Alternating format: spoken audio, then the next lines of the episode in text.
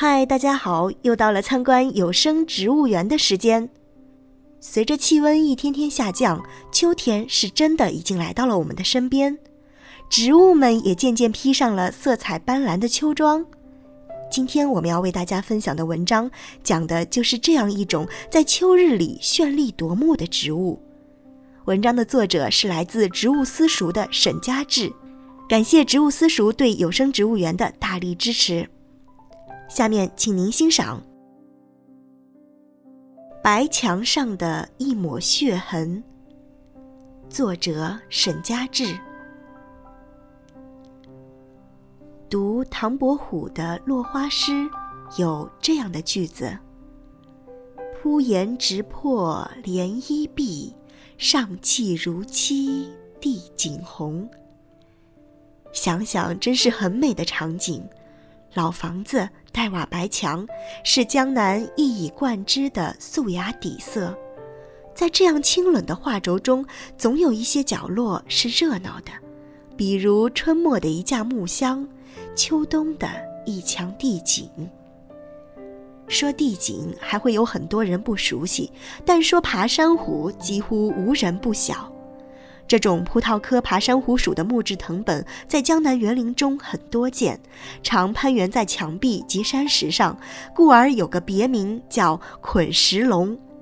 形态与野葡萄藤相似，枝条粗壮，老枝灰褐色，幼枝紫红色，枝上有很短的卷须，和爬山虎属的大部分植物一样，卷须顶端扩大成吸盘。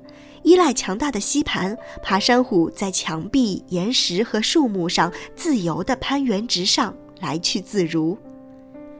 需要说明的是，这些裸露在空气中的吸盘只是它的卷须，而不是根系。爬山虎的根扎在地里，一个个吸盘在墙面上游走四方。除非建筑有质量问题，吸盘一般是不会深钻进墙体的，故而对墙面和建筑物的质量影响可以忽略不计，更难以伤害建筑物的钢筋水泥。但也有让人不爽的地方，那就是容易招蚊虫蛇蚁。再有一者，假如哪天想要铲除了，会有些麻烦，因为墙壁上会留下一道道明显的脚印。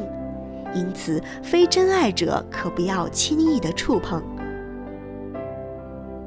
我四年前在园子里也种了一些，沿着花岗岩的挡土墙，每隔两米一株，现在已经层层叠叠，葳蕤一片了。因为挡土墙周遭草木茂盛，在平日里这一大片爬山虎并不起眼，唯似霜降之后，草木黄落。蛰虫咸腐，才显出爬山虎的美来。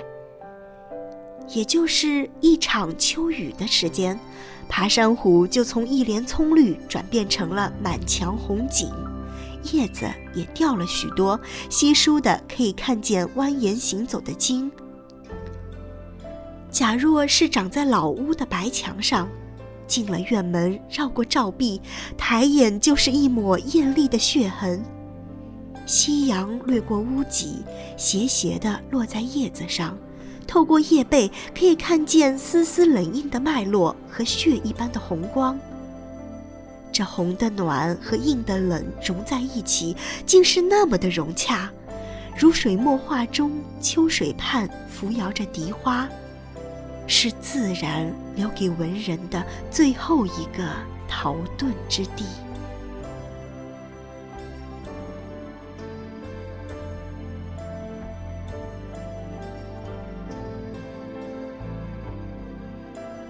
清冷的粉墙黛瓦与亮丽的一抹红，组成了很美的画面。